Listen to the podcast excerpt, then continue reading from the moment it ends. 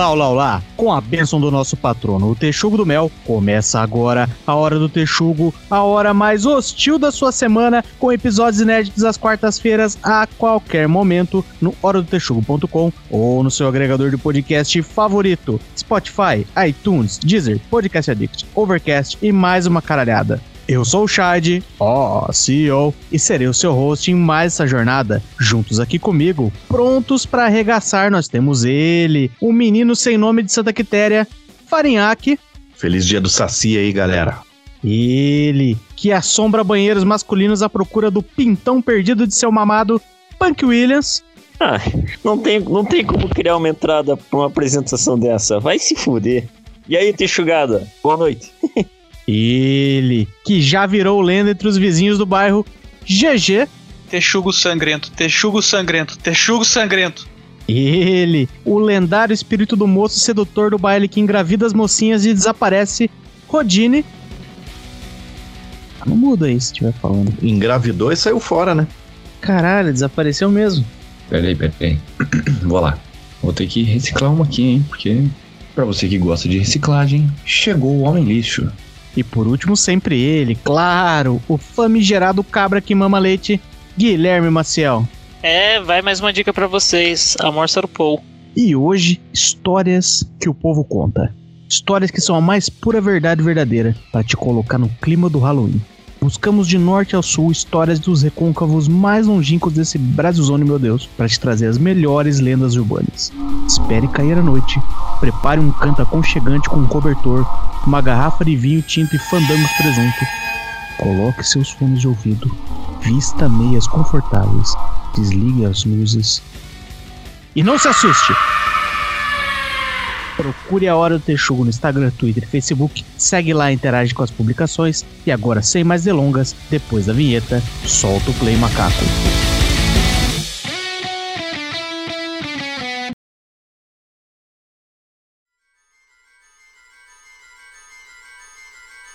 A melhor lenda aí é a lenda da loira fantasma de Curitiba. Não tem pra bater. Que inclusive eu tava pesquisando sobre essa lenda aí, né? Queria saber qual que era a origem, qual que era qualquer coisa aí. E eu descobri que a lenda da loira fantasma virou quadrinho. Mas o mais legal disso não é que ela virou quadrinho. O mais legal achei que eu achei uma matéria da do G1 falando sobre essa lenda e tal. E na chamada do na chamada do G1 já tá lá. Não acredito, mas não duvido. Diz taxista sobre a lenda da loira fantasma você falou do quadrinho aí, que agora meus padrão estão muito elevados, né?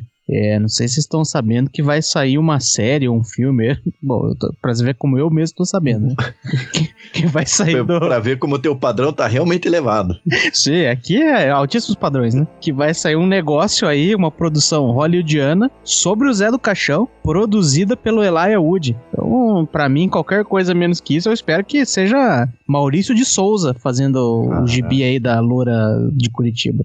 Penadinho vai fazer uma suruba com ela, quem sabe? Não, é, é o mínimo que eu espero, né? Eu vi esse rolê aí do Elijah Wood, eu pensei que era meme, cara, mas o bagulho é real, cara. Eu não conheço agora. Elijah Wood, também conhecido como Frodo, né? É um personagem vivido pelo Frodo. Mas o, o Loira Fantasma é, é um gibi que tem lá na, lá na Amazon e custa bagatela de 30 reais. Está Capa comum. Mas é duas avaliações e cinco estrelas, hein? Acho que até vale. Mas qual que é a história, então, da, da loira de Curitiba? Então, daí a história da loira fantasma... Primeiro eu vou contar a história que eu conhecia, né? Tinha a ver com algum cemitério. Pra mim, na minha, na minha lembrança, era do cemitério do Água Verde até o cemitério municipal, né? Mas pode ser que não seja. E daí ela entrava lá nos táxis. Você vê que o negócio é datado porque era uma loira que ainda é old school, né? Ela pegava táxi. Mas daí tá ali, ó. é- Era uma história que tinha lá da década de 70, né? Então ela entrava nos táxis, falava pro cara, ô, me leve até o cemitério tal. Daí chegava lá no cemitério, ela falava, dava um. Daí depende, né? Depende, de, depende do taxista. Tinha uma que ela só sumia, tinha uma que ela dava um grito e sumia, tinha uma que ela falava uma groselha qualquer, ah, eu moro aqui nessa tumba tal, esse tipo de coisa aí. Mas a história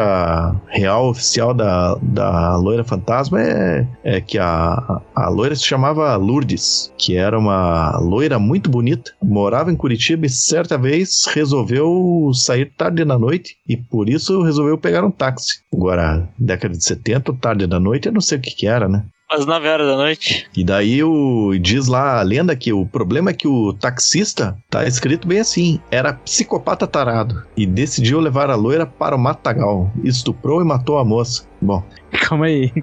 Deixa eu tentar fazer essa frase bem feita, né? O cara era taxista, psicopata e tarado. Podia ter parado no taxista que, né, já.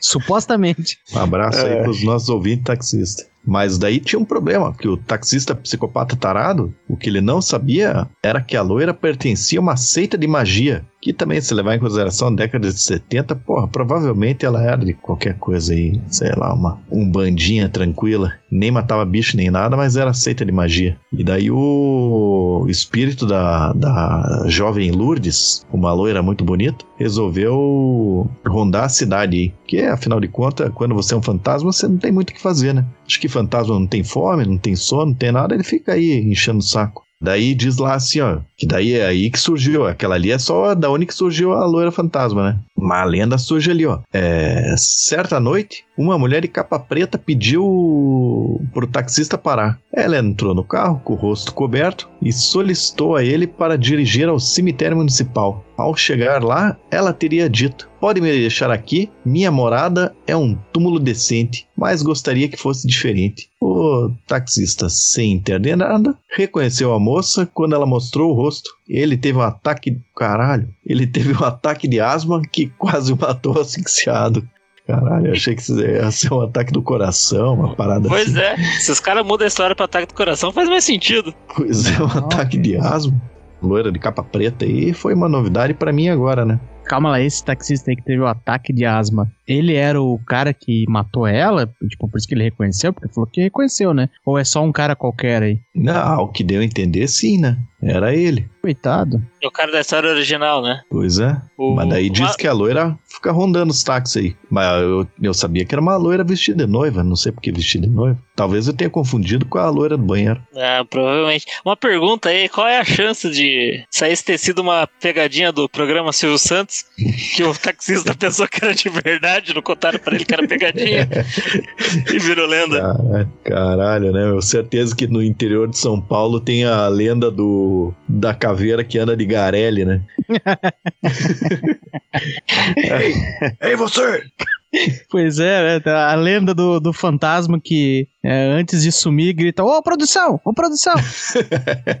Que merda. Pois é, mas esse é um negócio interessante, assim, porque a gente já comentou algumas vezes aqui dessas era pré-internet, né? Que os caras às vezes ia, os produtores de TV aqui, os roteiristas, ou sei lá quem que, é, sei lá, tem que preencher um programa, vai colocar um quadro de alguma coisa. Os caras vê as, as paradas na gringa e acham que ninguém nunca vai descobrir que eles plagiaram. Eu tava vendo um negócio que era, que era um desses aí, mas não era a história que o povo conta, esse não era do Ratinho. enfim, Eu acho que era alguma coisa do Gugu. Daí eles fizeram toda uma encenação da menina que tava. Ela tava viajando, alguma coisa na estrada. Eu vou contar uns detalhes bem porco por cima, porque também, foda-se, né? Mas a menina tava lá viajando na estrada, e aí, a cada sei lá quantos quilômetros, via o mesmo cara pedindo carona e pá. E aí ia indo, e aparecia o cara pedindo carona. Ela começou a ficar incomodada, falou: caralho, como é que esse velho andou 60 quilômetros, aqui pedindo de novo, mas não dá a carona que é bom nada, né? Mas aí foi indo, foi indo, foi indo lá pelas tantas, ela, tipo, parou pra ligar pra casa dela, pra avisar, falar pros pais dela, ah, tô chegando e tal. Daí quem atendeu foi, sei lá, uma empregada, e a empregada falou, tipo, a Márcia, não, pô, a Márcia, a Márcia morreu no acidente de carro agora há pouco, a família tá aqui chorando, que tem que ir lá pegar ela, ela descobre que ela tinha morrido, e aquele cara que tava lá era a morte que ia buscar ela. Beleza, essa é a história, tem lá uma encenação do Gugu, eu acho, assisti isso quando eu era novinho, fiquei lá impressionado, falei, caralho, que história foda. Aí tô eu assistindo Twin Peaks, que é uma série clássica aí dessas coisas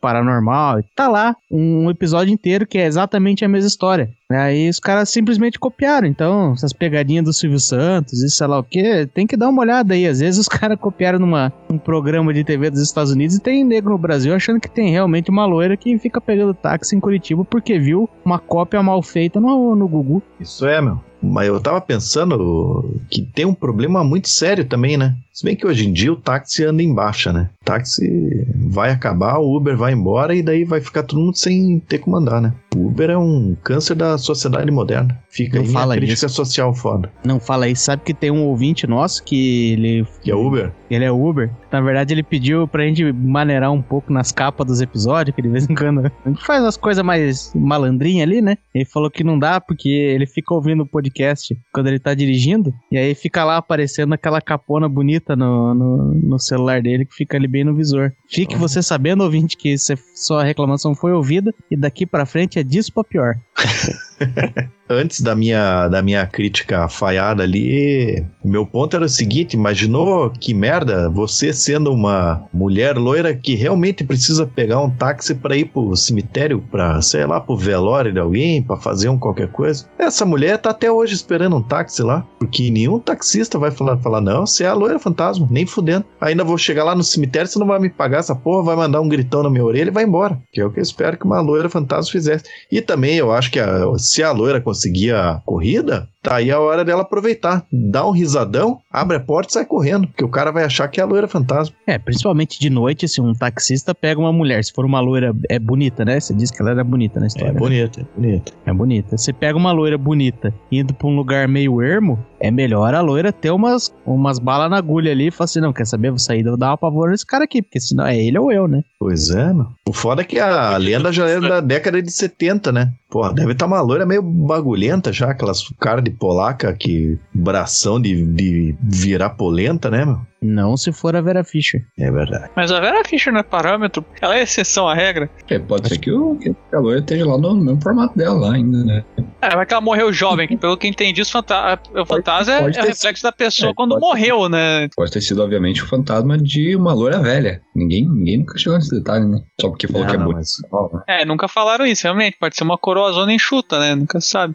Alguém já perguntou pro fantasma quantos anos ele tem? Pediu a identidade dele lá na, na, na entrada do, do boteco pra servir uma bebida? Não sabe. Puta, é verdade, né? Você precisa saber a idade de um fantasma pra saber se pode servir bebida pra ele. Porque tem umas crendices dessas dos fantasmas, os espíritos que vêm. Você tem que oferecer cigarro, oferecer cachaça. Porra, tem que saber a idade dele pra. E aí, é, essa questão de saber se envelhece, se fica na idade que ficou, se tem um passo diferente, isso aí é extremamente crucial. Acho que um ponto relevante. Mas daí não chama de fantasma, chama de entidade. E daí a galera não liga pra idade da entidade. Eles Dão cachaça e foda-se. Mas não tem umas entidades que são criança? Aí fica foda, né? Tem, opa. Exu Mirim. Mas se o fantasma falar que é uma entidade, é, é falsidade ideológica ou não dá nada? Puta merda. Qual que são as leis que se aplica a um fantasma? Eu acho que o fantasma tem que ser chamado pela forma como que ele se identifica. Elo ou, ou ele? Como que é elo? O fantasma. Eu, eu ia perguntar se a gente tem que se referir a ele como ele se identificava quando ele morreu, mas acho que ele pode mudar de opinião até depois disso, né? Então é bem mais complexo. Né, mas eu acho que fantasma não muda de opinião, não, meu. Porra, se você for ver, tem aquelas histórias tipo, ah, puta, é, sei lá, no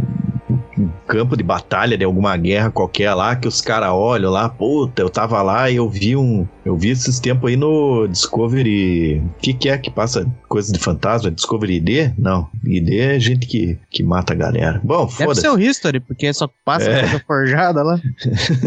E eu vi lá que o cara olhou e, tipo, ele viu um fantasma de um, de um soldado carregando outro soldado, sabe? Tipo, um soldado carregando outro soldado que tava ferido ali. Só que, porra, a Segunda Guerra Mundial já foi faz. Já faz 70 anos que passou essa merda aí. 70, 80 anos já. E os caras estão lá ainda carregando um do lado pro outro, não encheu o saco ainda. Então eu acho que eles não mudam de ideia. Se ele morreu achando que era um, uma galinha Angola, ele vai viver eternidade achando que é uma galinha Angola. Tem uma lenda lá em São Paulo, né, do, que tinha um mosteiro, que eles encontraram dois corpos mumificados na, nas paredes do negócio. É, lá, tipo, o negócio era foi construído em 1770 alguma coisa, e em 2008 acharam os corpos mumificados lá. E reza a lenda que de noite lá as freiras ouviam uns barulhos estranhos que vinha do. Parece que do cemitério que tinha lá até as paredes lá. E os barulhos pareciam tipo pancada em parede, cara. E reza a lenda lá que, o, que os fantasmas dessas, dessas mulheres que ficaram é, presas nessa parada aí fazia até uns pão para os caras vender no domingo. Pô, Pera aí. fantasma tranquilão, então. Pois é, essa história tá muito estranha.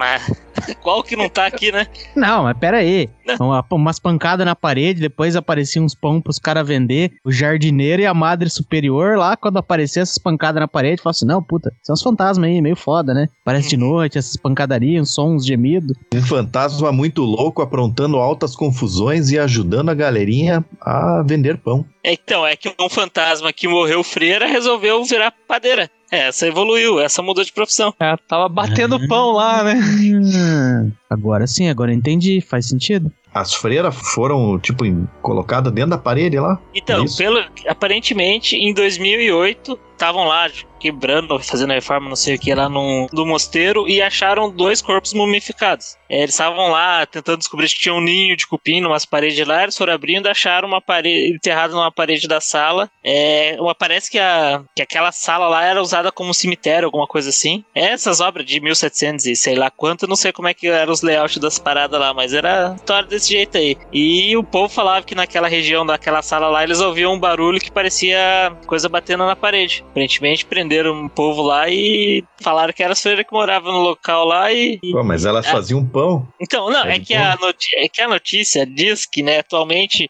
tem uma igreja lá até hoje e domingo o povo faz pão lá, né? E, e eles chamam as freiras que ficam naquele lugar de freiras enclausuradas. E são essas vivas que fazem pão, mas a gente dá uma modificada na história pra dar um tchan. Ah, tá. Que o que eu tava pensando é o seguinte, ó. Uma das ideias lá, das, das histórias que surgiu lá quando sumiu a Elisa Samúdio lá, era que ou ela tinha sido dada pros cachorros comer, ou então eles jogaram ela dentro do cimento, porque daí nunca mais acha, né? Pô, se, se essas freiras aí faziam pão, porra, é. O fantasma da Elisa Samúdio ia ser jogo encontrar ele aí. Ia ganhar um chupisquinho ali numa dessas.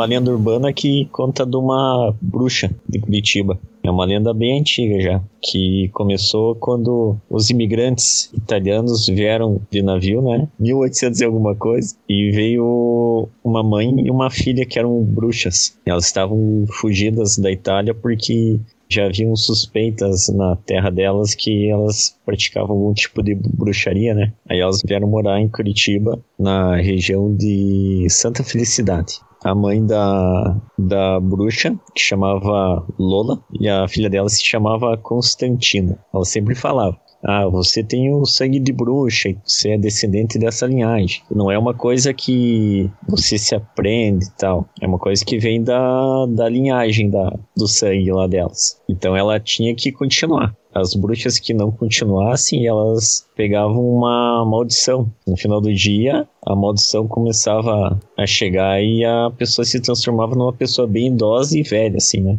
Aí beleza, a menina lá com medo e tal, opa, vou praticar, vou estudar aqui as magias e tal. E ela foi evoluindo e tal, né? Aí teve um uma, uma certa vez, né, quando a mãe dela viu que ela já tava manejando bem as, as magias e tal, levou ela num cemitério para fazer um ritual. E o que que aconteceu? No meio desse ritual, que era bem ma- macabro, assim, uma coisa mais pesada, né? Que invocavam os mortos e tal. Tinha um rapaz lá da, da região que gostava dessa bruxa, né? Achava ela bonita e, e se interessava. E ele sempre dava uma sondada nela, né? O que, que tá fazendo? Aí, nesse dia, ele O que, que tá fazendo aí? Não, viu tô de essa- boa aqui só matando um bode. Fique de boa.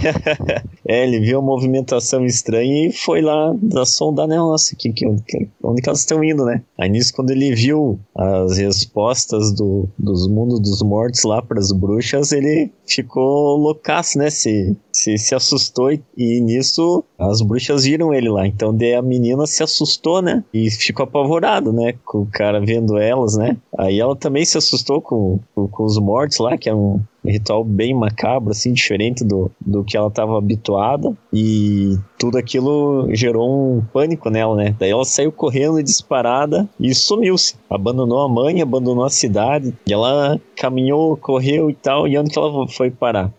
A lenda, ela veio parar bem perto de onde eu moro agora.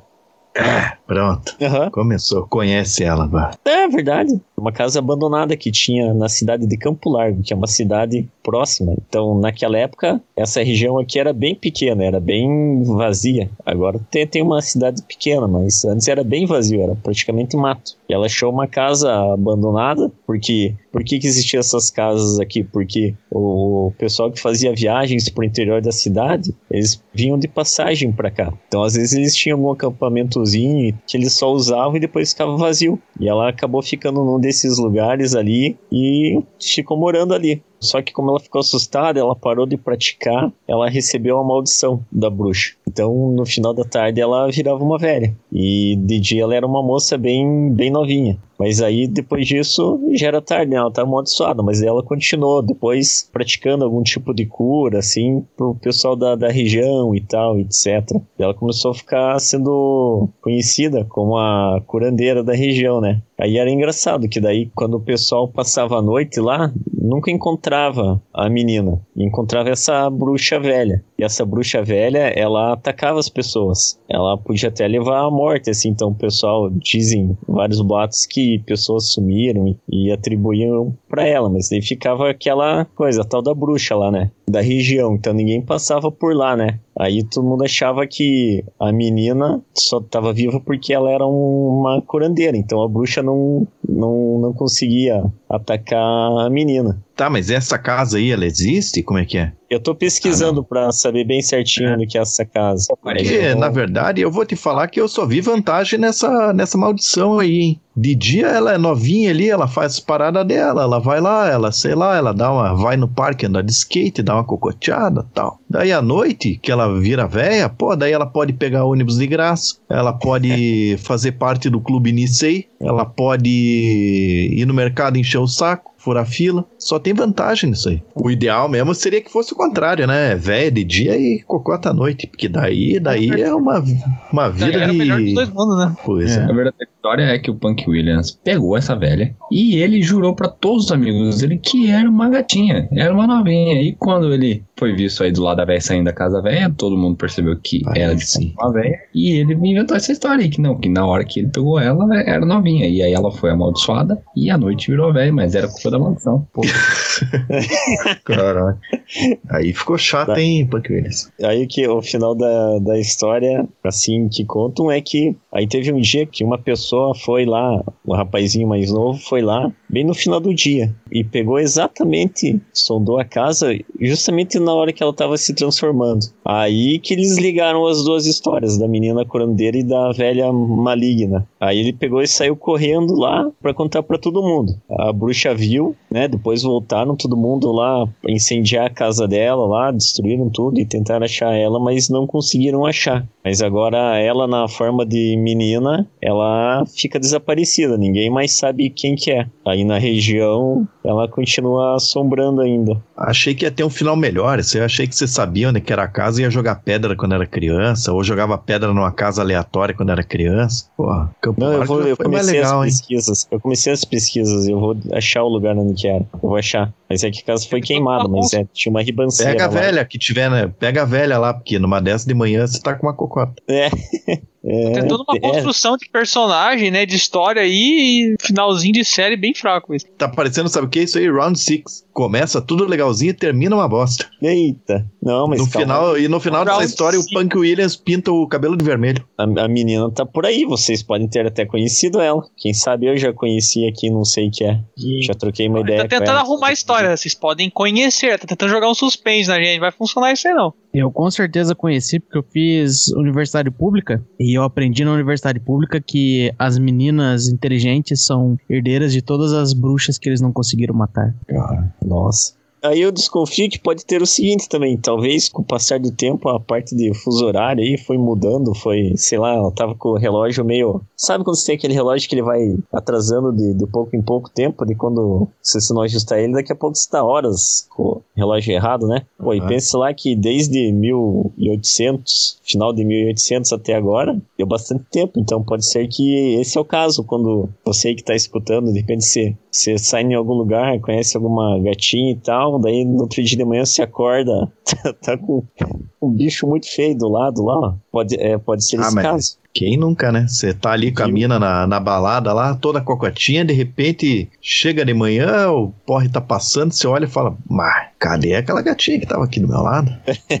Eu gosto dessas maldição raiz, assim, porque elas são mais claras, né? Mas você vê que o cânone era mais bem pensado. Né? Assim, ah, quando vira noite, ela deixa de ser uma criança e vira uma velha. Porque, tipo, não é um horário do relógio, né? Não, não, é, não era tem- uma criança, era uma moça nova. Não, beleza, tá. Mas ela mudava então de, de, de jovem pra velha quando ficava de noite. Porque daí, pô, é o negócio do relógio. Você tem um fuso horário, você tem horário de verão, tem um monte de coisa que interfere. Mas quando, tipo, ah, beleza, vira noite, é bem claro. Porque, por exemplo, você tinha lá os Gremlin, é um negócio que pra mim nunca deu certo. Que uma das regras lá do, do, do, do Gizmo lá, pra ele virar o Gremlin. Depois da meia-noite. Você não, ele não podia comer depois da meia-noite, mas dependendo do referencial, e agora eu vou meter o Guilherme Maciel aqui, como que é esse depois da meia-noite? Porque é sempre depois da meia-noite, mas também é sempre antes da meia-noite. Meia-noite da onde? É, tipo, pá, beleza, o boneco foi de Nova York pro Japão. Fala, ah, agora ele não pode comer, porque ele foi concebido no. Ah, não sei, é difícil. Uma da manhã é depois da meia-noite, mas meio-dia isso é também é, fácil. depois da meia-noite. Esse é fácil, é depois da meia-noite no país estado. nos estados estadunidenses, porque eles são o centro do universo. Mas tem sete fuso horários nos Estados Unidos? Puta que tem que ver qual que é o, é o horário central lá. Vai. tá vendo? Ó, tá vendo? A maldição raiz os caras sabiam fazer um cânone bem feito. Por isso que a história é mais verdadeira. Agora não tem ninguém acreditando em Gremlin. Por quê? Porque não faz o cânone bem feito de como é que é a maldição e tudo mais. Tem razão. Ponto pra bruxa de Campo Largo.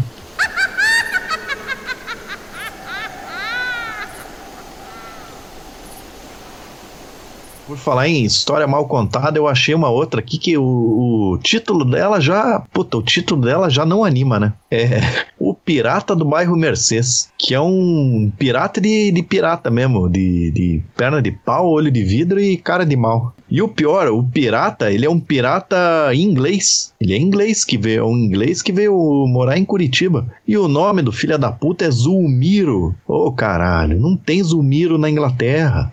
Não, é Isso que ia possível. falar, ou o cara é inglês ou o cara chama Zumiro. Os dois não dá. Pois é. E ele tinha perna de pau e dente de vampiro. Pô, dente de vampiro nem é coisa de pirata, meu. Pirata tem dente de ouro. Quem que será que inventou essa merda aí? E daí ele cometia maldades pela Inglaterra. Tipo, o que que é maldade na Inglaterra? Os caras cagavam no balde e jogavam pra fora da janela, meu. Que maldade maior que essa? É a maldade da Inglaterra, você quer. Você quer que eu comece a listar aqui? Porque tem, várias, né? Tem deixar os irlandeses morrer de fome, tem você ir lá na, na, na- na- no Egito e na Grécia e roubar todas as coisas dele pra colocar no seu museu. que mais tem de maldade aí da Inglaterra? Ixi, Fazer a Austrália virar uma prisão. Vamos nem falar do apartheid, né?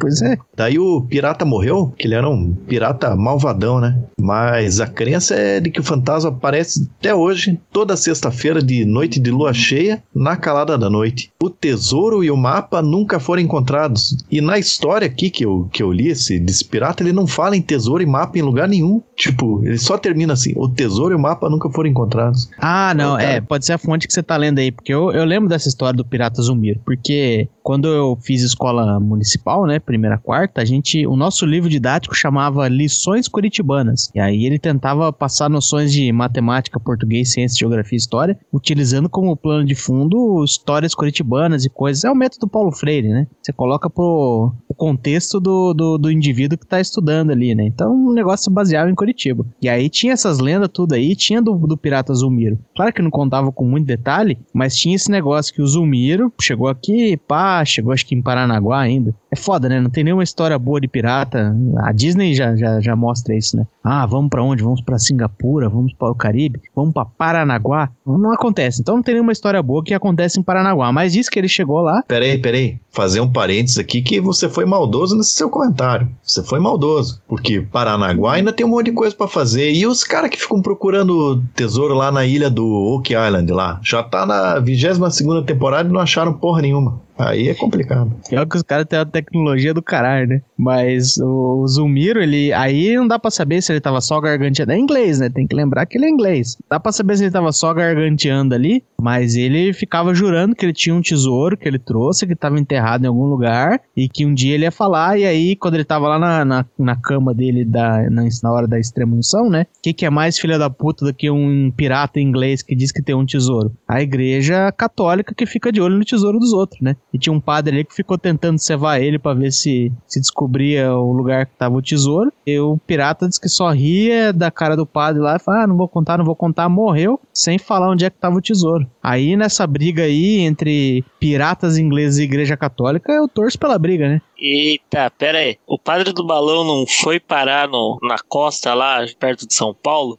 Vai ver se pirata falou onde que tava. O padre só falou para um outro padre. O cara foi atrás de balão. O cara podia ter pegado um táxi, podia ter pegado uma bike, podia ter pegado, pegou um balão, meu. Aí, É pra despistar. Ah, não. Tá certo, tá certíssimo. Você tá, tá falando bobagem aí, Faneca. Ah, fala aí do, do negócio do Oak Island aí que você acabou de comentar. Os caras têm a perfuratriz, o cara consegue fazer um perfil, sei lá o que, de raio-x do, do terreno. Tem tudo quanto é equipamento. Você já viu em algum episódio eles usando um padre pendurado em um monte de balão pra tentar achar o tesouro?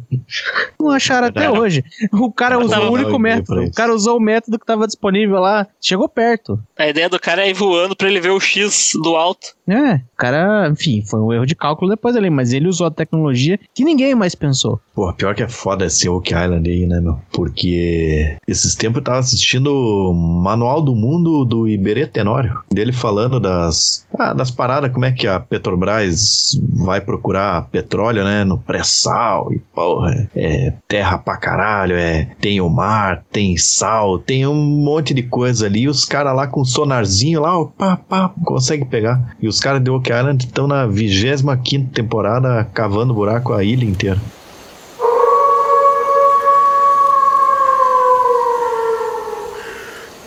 Tem um outro clássico do, do cancioneiro, aí é brasileiro, né? Os, os anteriores focaram bastante no Paraná, mas tem o clássico do velho do saco, que é um velho que saía pegando as crianças arteiras e levava elas, né? Tem algumas variações desse, desse mito aí, que o, o cara só levava pra comer, e tinha outras que ele tava meio doente, que ele pegava as crianças, comia o fígado delas pra curar uma doença que ele tinha, né? Alguns falavam que era Bebedeira. Falavam que era lepra ou alguma outra doença aleatória. E em alguns lugares ele é até conhecido como Papa Figo por causa dessa parte da lenda, né? Quem aí não teve medo do velho do saco quando era criança? Pois é, meu velho do saco era, era constante aí, né? Pior que coitado dos mendigos, né? Ó o velho do saco lá, vou te mandar pro velho do saco. E era Pois só é. um mendigo. Mas acho que não é só, é só brasileira, né? Não tinha um episódio inteiro do Chaves que era baseado no velho do saco? A lenda, ela é focada, acho que ela é bastante na América Latina, né? Ela se espalhou, acho que pela região toda. Pega lá o, o México também, é parte da América Latina, acho que deu uma focada, mas ela é, acho que ela é mais local. Mas você tem bastante variação disso, né? Tipo, digamos, a mesma história, mas, digamos, o, o lúdico dela é diferente. Na Polônia, por exemplo, tem a lenda do carro preto. Que era que na década de 60 que começou, que tinha lá os sequestradores se escondia dentro do carro preto e ficava rondando pela cidade sequestrando crianças. Eles matavam as crianças e roubavam o sangue das crianças para curar a leucemia de pessoas ricas. Caralho, caralho, isso aí parece aquelas histórias daquele maluco, daquele Alex Ross lá, que fala que os ator famoso de Hollywood fica matando criança pra pegar o Pra sangue pegar e fazer. É, como Adreno não sei quanto lá. Como é é que é? é? Isso! É, tem um, uma coisa específica que, tipo, que só libera. Adeno. Isso, adenocrome. Porque daí a, mo- a morte ela tem que ser malvada, né? Porque só solta isso no momento da morte se for um negócio pavoroso. Tem um amigo meu que acredita nessa porra aí, meu. Ele acredita de verdade. Ele é Certo da aí, galera cara, tudo real. do chapéu de papel alumínio aí. Porque faz sentido, né? Porque o velho do saco, eu acho que ele. Pensa hoje em dia, você vai falar assim, ah, vai falar pra uma criança, cuidado. Você vê um velho andando por aí com um saco. Ela, ela nunca viu um velho andando por aí com um saco nas costas. Isso não é, não faz parte do dia a dia. Mas acho que umas décadas atrás você tinha aqueles mascate, né? Aqueles caras que ficam vendendo coisa de porta em porta. Ia com o saco cheio de, de roupa, de sapato, sapatos. Chapéu, sapato, roupa usada, quem tem? Exatamente. Bom, hoje em dia isso não tem mais, mas o carro tem, uma van tem, né? Que às vezes passa as vans pegando as crianças. Faz sentido. É, tem essas lendas aí também que se tem hoje em dia, né? As ruas que para, bota as meninas pra dentro, come as meninas e depois joga elas pra fora. Abraço aí para nossos ouvintes indianos. Quero um dia encontrar eles, mas um de cada vez. Essa lenda da, do carro preto aí é muito cara de KGB, né? Certeza que se alguém chega pro Putin e fala, ah, a lenda do carro preto, o cara olha assim, lenda? Hum. Chapéus, sapatos ou roupa usada, quem tem? Você, você é uma mãe, você não quer que teu filho vá pra uma festa, você inventa que, que o diabo andou aparecendo pra ver se, se funciona aí pro teu filho não ir, né? Ao longo do tempo, e de vez em quando aparece isso, e ah, tem uma notícia de jornal e tal, que eles usam o caso do, do bebê monstro, né? Por exemplo, o Rodine esse tempo foi no show de Sandy Júnior, né? Teve lá a turnê de Sandy Júnior, e aí como se não fosse suficiente você falar, puta, né? Tô aqui em 2019 indo no show de Sandy Júnior, acho que não é recomendável. Mas às vezes não é suficiente. Sua mãe fala assim, puta, não quero que meu filho vá. Daí surge essas histórias, fala assim, ah, nasceu hoje em Curitiba um bebê monstro no hospital Nossa Senhora das Graças. E o bebê monstro tava ali e tal, e a mãe dele olhou e falou, meu Deus, que neném feio. E aí o neném monstro, que já era feio e era um monstro, ainda, além de tudo, fala, né? E aí ele vira pra mãe e fala, feio, feio é o que vai acontecer com quem for no show de Sandy Júnior essa semana. E aí a cidade fica louca, tem show que é cancelado tudo mais. De tempos em tempos aparece essa, esse negócio do bebê monstro. Ó, e também é importante no cânone brasileiro a gente diferenciar o bebê, não confundir, né? O bebê monstro com o bebê diabo, né? Bebê diabo é todo um outro rolê que aconteceu. E eu andei pesquisando aqui, tem todo um cânone e tal. É bem interessante a história do, do Bebê Diabo. O Bebê Diabo é uma história que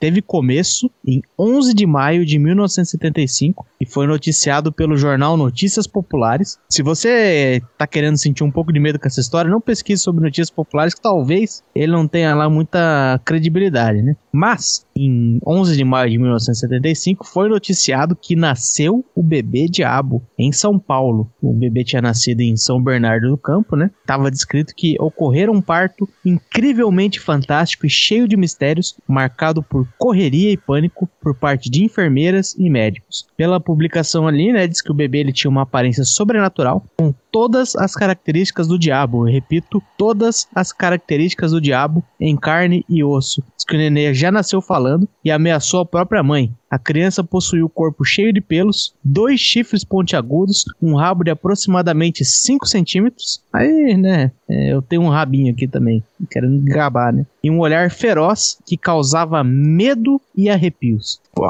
aí sim. Mas você também tem um olhar feroz também, né? De vez em quando, ou não? Ah, eu tenho, né? Aí vendeu pra caralho, né? Vendeu em poucas horas, aí o que acontece? A história continua, né? Obviamente, nos próximos dias, Notícias Populares decidiu que, pô, tá aí uma história que a gente tem que procurar a fundo. Acho que mandaram os melhores jornalistas deles lá para ter certeza que todos os detalhes iam acontecer, né? E aí, o que, que o pessoal fica se perguntando? Beleza, nasceu um, um bebê diabo, mas por quê? Eu lhe pergunto, por que nasceu um bebê diabo? Aí tem várias. Por que que nasceu um bebê diabo? Tem várias versões aí, ó. A primeira é que quando a mãe da criança foi convidada para uma procissão na Semana Santa, ela bateu na barriga e falou assim: Ah, eu não vou enquanto esse diabinho aqui não nascer. E aí o diabo falou: opa, ela acabou de se amaldiçoar, é ali mesmo que eu vou nascer.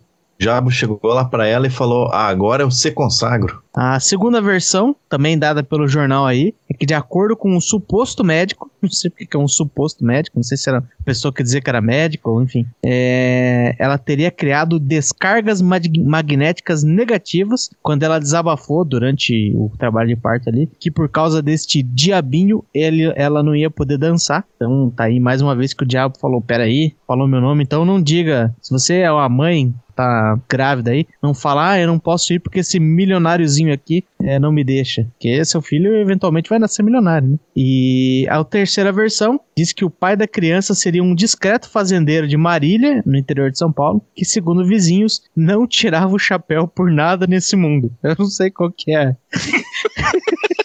Como assim? Acho que não sei lá, quando vai entrar na igreja, sei lá. Ou porque ele era careca. Ou, ou pra esconder o par de chifre. Eita, caralho. Aí, beleza, né? Diz que a notícia foi esquentando ali. Aí tem um, negócio aqui que me lembra um pouco o que o Faniac falou lá do taxista lá, né? Teve uma testemunha ocular lá, que era a operária Maria Aparecida, que foi na maternidade porque ela queria ter visto, né? E ela saiu de lá falando que, que isso aconteceu, aconteceu. Mas que ela não viu. Mas o que aconteceu? E aí, a doméstica Prudência Antônia Pereira garantiu ter visto a criança e que diz que quando às vezes a criança pediu um negócio e ninguém entendia o que ela queria, a criança rosnava como cachorro e depois limpava as unhas com o próprio rabo, aquele rabinho de 5 centímetros. Lembrando que de algum jeito chegava até na mão ali, mas enfim. Aí a história vai indo, né? E fala que o bebê diabo ame- ameaçou funcionários do hospital de morte, rasgou travesseiros com chifre e fugiu do hospital saltando de uma janela no terceiro andar. E aí, depois disso, ele fez várias maldades, como capetinha, né? É, Ele fez várias maldades. e Ele andou por telhados e enlouqueceu uma mulher, acabou com um ritual umbandista e assustou um taxista, ó, de novo os taxistas aí, pedindo para que o taxista o levasse para o inferno. Esse bebê diabo causou, hein? Acho que o taxista ele só quis se enturmar e ele falou: Não, não, o diabo entrou aqui e falou pra eu levar ele pro inferno. Porque, porra, me leva pro inferno. Ó, eu tava acreditando nessa história, até apareceu um taxista aí na história. Que taxista gosta de contar história e aumentar as paradas, hein? Não, ele tava se precavendo, né? Porque depois que ele morrer, ele brota lá no inferno lá, ele falou, opa, pera aí, eu não tenho que pagar nada, é o senhor que tem uma dívida aqui comigo. Lembra daquela carona lá? Não, ninguém não pagou, pagou, a corrida ainda. não pagou a corrida, então estamos quites. Imagina, vai querer estuprar o diabo? Não dá, né? Aí diz que teve ó, uma grande movimentação do público depois disso, né? Diz que feiticeiros, fanáticos religiosos e até mesmo Zé do Caixão se dispuseram a acabar com o bebê diabo. E teve uma clínica particular que se ofereceu para exibi-lo ao público, né, para quem fosse curioso e quisesse né, pagar ali, desde que os visitantes fossem maior de 18 anos, usassem um crucifixo e não tivessem problemas cardíacos e, e se responsabilizassem por possíveis possessões demoníacas. Acho que faltou na lista ali falar que, além de não ter problema cardíaco, não podia ter problema de asma, né? Isso é verdade, isso é verdade. Aí diz que ao longo dos dias a história depois disso foi esfriando, vai ver que né, a parte ali do, do Zé do Caixão foi o ápice, né? Então depois disso foi só ladeira abaixo. E no começo de junho, né? Lembrando que a história começou em maio, foi noticiado que o bebê diabo havia fugido para o Nordeste após ter sido sequestrado por pessoas dispostas a queimá-lo vivo. E ainda tentaram dizer que, depois que a história já parou de render o que tinha que render, né? O jornal ainda tentou emplacar a história do bebê peixe e do bebê atômico, mas não. A sequência geralmente é decepcionante, né? O bebê atômico era o quê? Feito de átomos? E, e que ano que foi esse rolê todo aí, senhor? 1975. 75 faz 46 anos? Cadê o diabo adulto?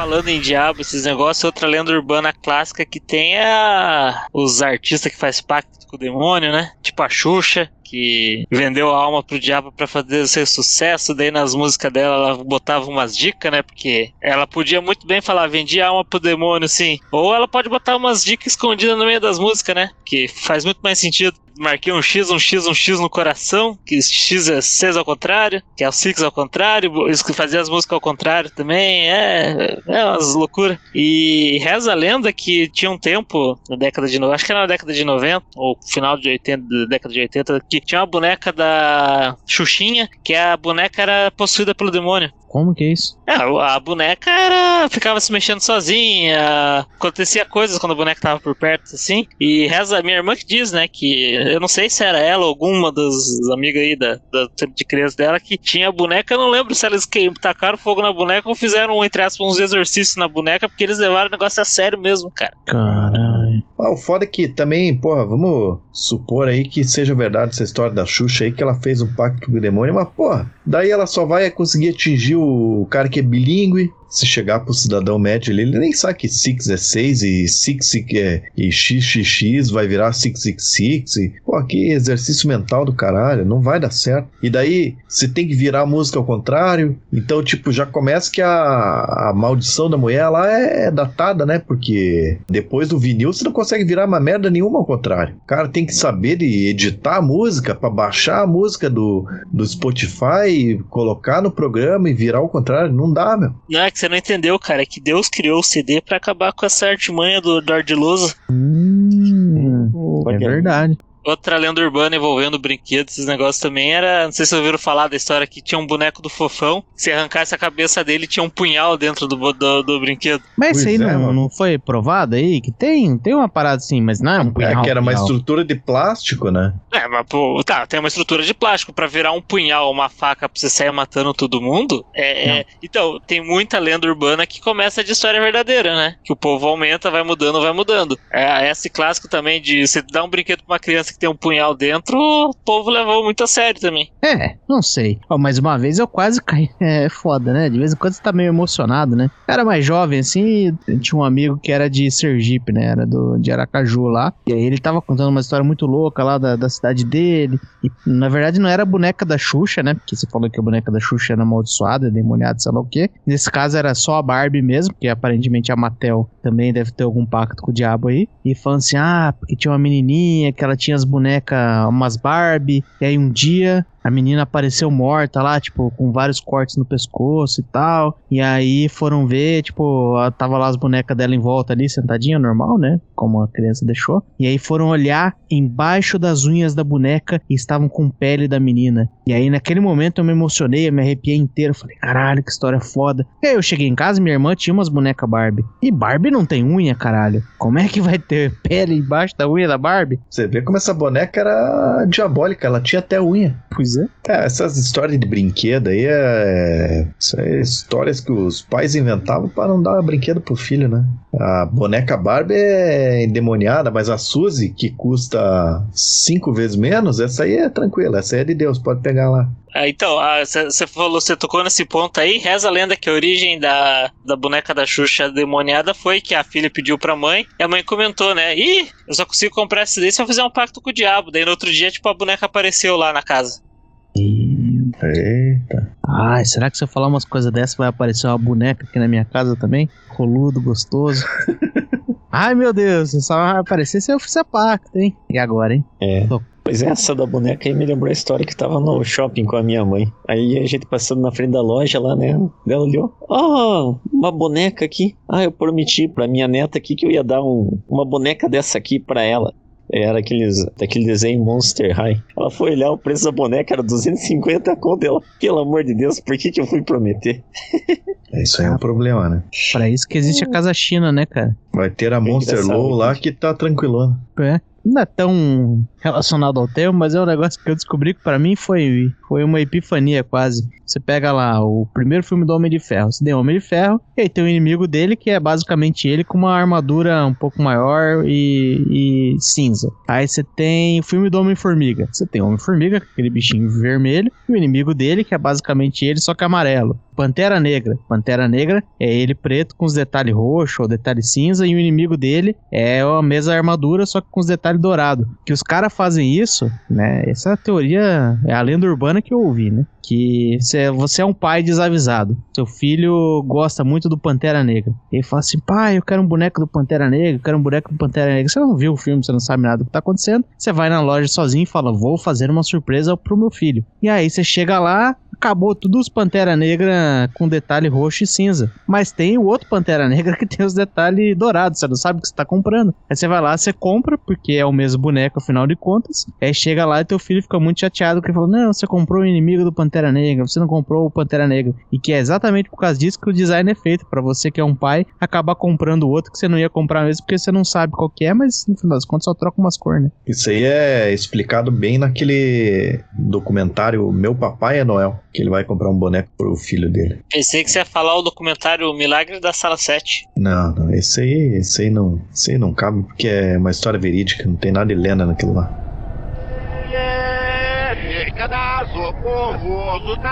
Paçoeira. Separei um clássico, uma lenda urbana clássica aqui, que é aquela do, do cara que vai no baile, que e é meio. Eu achei nas lendas de Curitiba, pode ser espalhada pelo mundo inteiro isso aqui, né? Aparentemente em Curitiba você tem que ficar longe de baile e de táxi. E essa história aí minha avó contava pra mim quando era criança. Que o cara vai no baile, dança lá, ele achou uma morena e pai, dança pra cá e dança pra lá e puta que pariu, essa morena, não sei o que e tal. E daí foi lá, deixou ela em casa. e esqueceu. A história que eu achei, ele fala uma capa preta, mas pô, quem é que usa uma capa preta, né? Só se o cara é o Dick Vigarista. O cara esqueceu, sei lá, um casaco, um paletó, ou quem sabe até uma capa preta. Esqueceu com a menina, né? Daí no dia seguinte ele volta lá pra pegar na casa da mina, bate na porta, atende lá, sei lá, um casal. Ou eu esqueci minha, minha parada aí, meu, minha, minha capa preta, esqueci aí com a, com a fulaninha. Daí ele escolhendo com a fulaninha, se esqueceu, mas quando isso? Ontem, ontem, eu tava dançando com ela no baile. Não, mas tá errado, companheiro. Ela morreu já faz um tempo aí, já faz alguns anos já que, essa, que a nossa filha morreu. E nisso levam ele no cemitério. Chega lá, ele olha na fotinha no cemitério e realmente a menina que ele tava dançando tá lá no cemitério e tem foto dela e ela tá morta e boa. A primeira história que você contou lá da loira que pega o táxi, ela não tinha uma capa preta também? Também, também. Ela roubou a capa preta do cara, hein? Pode ser. Mas daí, para a surpresa do cara, que ele descobre lá que a mina já tá morta, e para sua surpresa, a capa preta dele tá pendurada na cruz do cemitério. Eita. E se a gente for pensar, o que que pode ter acontecido? O cara dançou com uma mina qualquer, a mina falou: vai embora que você tá bêbado, chato, tá falando cuspindo já, que eu não te aguento mais. Cara errou o caminho de casa, deitou no cemitério e olhou a foto da mulher lá e deixou a capa dele pendurada ali e foi incomodar na casa dos outros. É, porque senão, cara, porque esse tipo de história é montada pro moleque falar assim, porra, tomar cuidado quando eu sair na festa. Se fosse hoje em dia, o efeito ia ser totalmente o contrário, né, cara? Porque eu posso sair com uma mina de noite, gozar dentro, meter um boneco e não ter nenhuma consequência? E até onde eu saiba, a fantasma não passa DST, né? Pô, só tem Não vantagem nisso aí. Mas será que não é ela que gesta um bebê diabo? Tem que ver, né? Então, nesse esquema aí de não ter, eu tenho uma reza uma lenda que tem um, na Grécia lá, que tem um soldado grego, que ele tava voltando da guerra pra casar com a, a noiva dele, e mas aí, tipo, no caminho ele encontrou uma galera lá de umas ideologias diferentes e mataram ele, né? Daí o espírito dele fica vagando, encontrando mulheres viúvas e solteiras pra engravidar elas, pra disseminar o, o gene dele, né? Perpetuar a espécie, a família dele. Ou gera ou não gera, né? Porque qual, qual que é a história verdadeira aí? Eu acho que não, né? Que senão, como é que ele vai carregar o, o sêmen dele? Ele, você vai ver o que é um fantasma, você vai ver duas, duas pelotinhas de sêmen voando por aí. É ectoplasma, cara. É verdade. Já ensinou o João de Deus, já. É, MC ao quadrado é a fórmula, daí resolve tudo ali, soma, divide, multiplica por 2, leva ao quadrado, aí transforma energia em massa. Daí no caso o sêmen, viu? Fácil. Pô, depois ele não sabe por que que a cocota lá bloqueou ele, né? Ó, as histórias que ele vem aí igual MC quadrado, vai tomar. Tava pesquisando uma, uma lenda aqui. Essa aqui eu achei bem interessante, assim, porque pelo menos eu nunca tinha ouvido falar. Eu achei bem inovadora, hein? Que é a lenda da cobra preta que mama.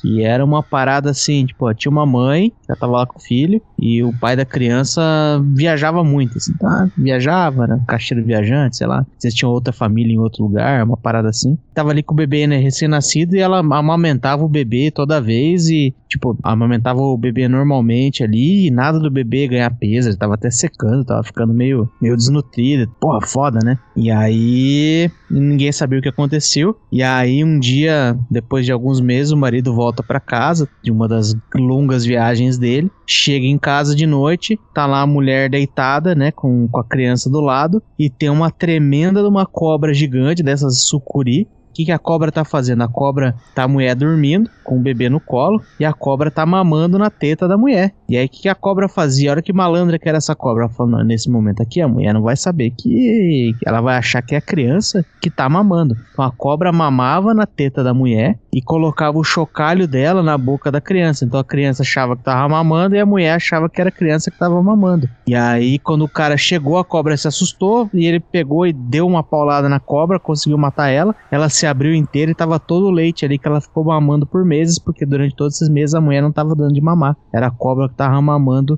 Então, isso que aconteceu. É uma tremenda uma história. Qual que deve ser a motivação dessa história existir? Não sei. Então é só pela pura maldade mesmo, que é o tipo de história que eu gosto. Podia ser pior, podia ser a lenda da. A lenda que mama a cobra preta. Aí ficava mais chato pro cara. Deixa eu ver se eu entendi. É, a mulher tava dormindo, tinha uma cobra preta gigante perto do pau dela, de repente saiu um monte de leite da cobra. Calma aí, deixa eu pôr as coisas em sequência, mas acho que todos os elementos estão aí. Claramente essa cobra aí não, não tá conseguindo digerir o leite, né? Tem que levar essa cobra aí para um hospital. Pra que, que ela bebe leite se ela não, não, não processa nada? Passou meses bebendo leite só pra encher a barriga. Essa lenda aí foi baseada na maldade, né? Só maldade. A última lenda regional aqui que eu achei é boa também, que é daqui da cidade de Curitiba também, que é a lenda da grávida da Praça da Ucrânia. Era uma grávida que ia toda sexta-feira passear na praça, na feira da Praça da Ucrânia, que é uma feira de comidas típicas, ou, ou não, sei lá, porque eu nunca fui, né? Mas daí numa noite muito fria, ela chegou lá na, na barraquinha lá e falou: "Me veja aí um sanduíche de mortadela". E daí enquanto ela esperava esse lanche aí, apareceu um motoqueiro maluco e começou a dar tiro em todo mundo ali. E uma das balas pegou a mulher e ela morreu na hora. E a lenda finaliza assim, ó: Agora, toda sexta-feira, na Praça da Ucrânia, aparece uma grávida muito misteriosa que, como morreu sem comer seu sanduíche, pede para alguém comprar um para ela. Pô, puta propósito palha dessa, dessa, desse fantasma, né? Me compra aí um sanduíche. Tipo, a gente não sabe o que acontece se não comprar, ou se comprar, o que, que ela faz com o sanduíche se você compra, o que, que ela faz com você se você não compra. Mas essa é a lenda. Provavelmente essa lenda aí foi criada pelo dono da barraca de sanduíche de mortadela na Praça da Ucrânia. Eu acho que a pessoa morre instantaneamente se não comprar. Que daí a daí pessoa não daí você tá compra. inventando. É, Você tá inventando. vai, teoria. não, não coloca história que não tem aí. É o cânone como tá, entendeu? Ah, não, a gente tem que esmiuçar, né? Botar as teorias da conspiração. Não, não precisa. A gente pode trabalhar só com o que a gente tem. Porque o Faniaco ficou tentando desenhar do espírito da moça aí. Ai, que propósito mais besta. Porra, o que, que você acha que eu vou fazer se quando eu for um fantasma? Ah, meu, quero comer, né, caralho? É um propósito mais nobre do que esse. Vou ficar assombrando uma hamburgueria lá, de certo. Vai ser por aí. Esse que é o tal do alimentar a alma, né? Que vários discursos dos, como que é, os jovens místicos falam, né? É isso aí, alimentar a alma. Tem que ir lá na Praça da Ucrânia, então. Quem quiser alimentar a alma, compra um sanduba pra ela.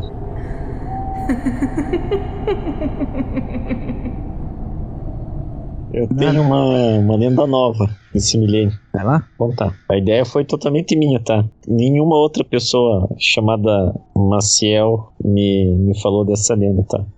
A lenda que é o seguinte, mas na verdade é nem a lenda, é verídico mesmo. Esses novos tempos aí tá ocorrendo. A lenda do Punk Williams. Eu, eu mudei o nome aqui para que é Punk Williams, porque se eu falar o nome real aqui, eu vou ser amaldiçoado, né? Daí tô fudido. Tem 38 anos, ou teria, caso ele estivesse vivo. Mas o que, que aconteceu? Quando ele era criança, ele sofreu um terrível acidente e ficou preso por horas em arames farpados, pedindo ajuda. E um homem que passava e escutou ele gritando por ajuda, ele ignorou o pedido de ajuda e até riu por causa do acidente que ele tinha sofrido. Aí ele pegou, colocou o fone de ouvido dele e continuou o rumo dele. E assim foi um fim trágico, né, pro Punk Williams. E algum tempo depois, ah, o que que aconteceu? Um- De uma forma muito estranha, a casa desse homem acabou pegando fogo. E uma das únicas coisas que sobrou, que não pegou fogo depois desse incêndio, foi um rádio que esse cara tinha na casa dele, com um pedaço de arame farpado enroscado nesse rádio. Aí diz a lenda que há vários relatos que agora essa assombração passou a assombrar os programas de podcast. Aí, por exemplo, de forma misteriosa, a voz do Punk Williams aparece nas gravações e em um certo momento ele fala que para quem estiver escutando agora esse podcast, compartilhe com sete amigos seus. Ele fala isso. E muitos ignoram e não repassam.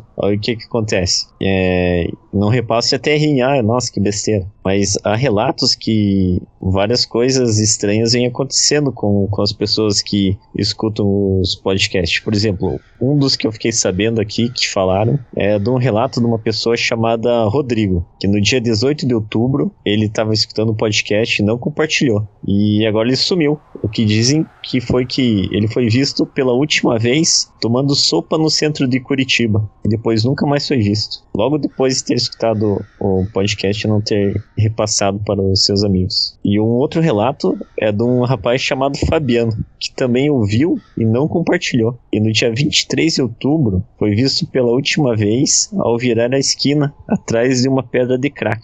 Ele virou a esquina e sumiu, misteriosamente. E outro caso estarrecedor mesmo, que chocou muita gente, foi de uma moça chamada Elisa, que também era uma assídua ouvinte de podcasts. Ela também ouviu a mensagem e riu, fez chacota e caçou. Alguns dias depois, falam que ela saiu de dentro da casa dela ao entardecer para alimentar os cachorros e nunca mais foi vista. E então é isso, não deem sorte para o azar. Você que está escutando agora, compartilhe com seus sete amigos esse podcast aí, pois o Punk Williams pode estar aqui, ou pode estar aqui, pode estar em qualquer lugar.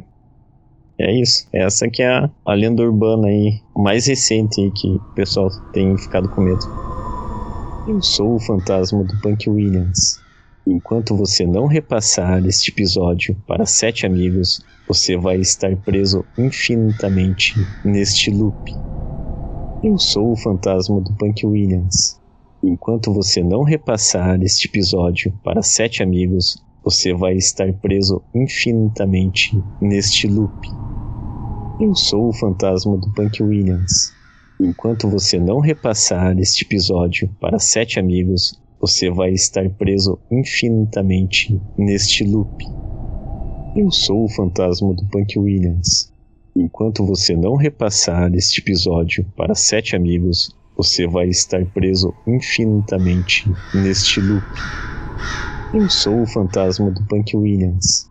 Enquanto você não repassar este episódio para sete amigos, você vai estar preso infinitamente neste loop.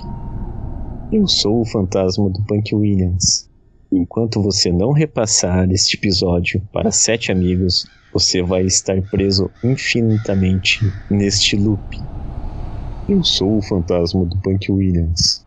Enquanto você não repassar este episódio para sete amigos, você vai estar preso infinitamente neste loop. Eu sou o fantasma do Punk Williams. Enquanto você não repassar este episódio para sete amigos, você vai estar preso infinitamente neste loop. Eu sou o fantasma do Punk Williams. Enquanto você não repassar este episódio para sete amigos, você vai estar preso infinitamente neste loop. Eu sou o fantasma do Punk Williams. Enquanto você não repassar este episódio para sete amigos, você vai estar preso infinitamente neste loop. Eu sou o fantasma do Punk Williams. Enquanto você não repassar este episódio para sete amigos, você vai estar preso infinitamente neste loop.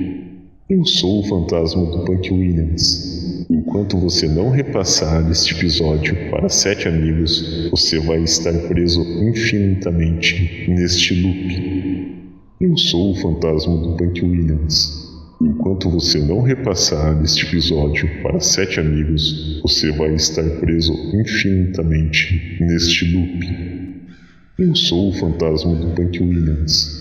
Enquanto você não repassar este episódio para sete amigos, você vai estar preso infinitamente neste loop. Eu sou o fantasma do Punk Williams. Enquanto você não repassar este episódio para sete amigos, você vai estar preso infinitamente neste loop. Eu sou o fantasma do Punk Williams. Enquanto você não repassar este episódio para sete amigos, você vai estar preso infinitamente neste loop. Eu sou o fantasma do Punk Williams. Enquanto você não repassar este episódio para sete amigos, você vai estar preso infinitamente neste loop. Eu sou o fantasma do Punk Williams. Enquanto você não repassar este episódio para sete amigos, você vai estar preso infinitamente neste loop. Eu sou o fantasma do Punk Williams. Enquanto você não repassar este episódio para sete amigos, você vai estar preso infinitamente neste loop. Eu sou o fantasma do Punk Williams. Enquanto você não repassar este episódio para sete amigos, você vai estar preso infinitamente neste loop. Eu sou o fantasma do Punk Williams. Enquanto você não repassar este episódio para sete amigos, você vai estar preso infinitamente neste loop. Eu sou o fantasma do Punk Williams. Enquanto você não repassar este episódio para sete amigos, você vai estar preso infinitamente neste loop. Eu sou o fantasma do Punk Williams. Enquanto você não repassar este episódio para sete amigos, você vai estar preso infinitamente neste loop.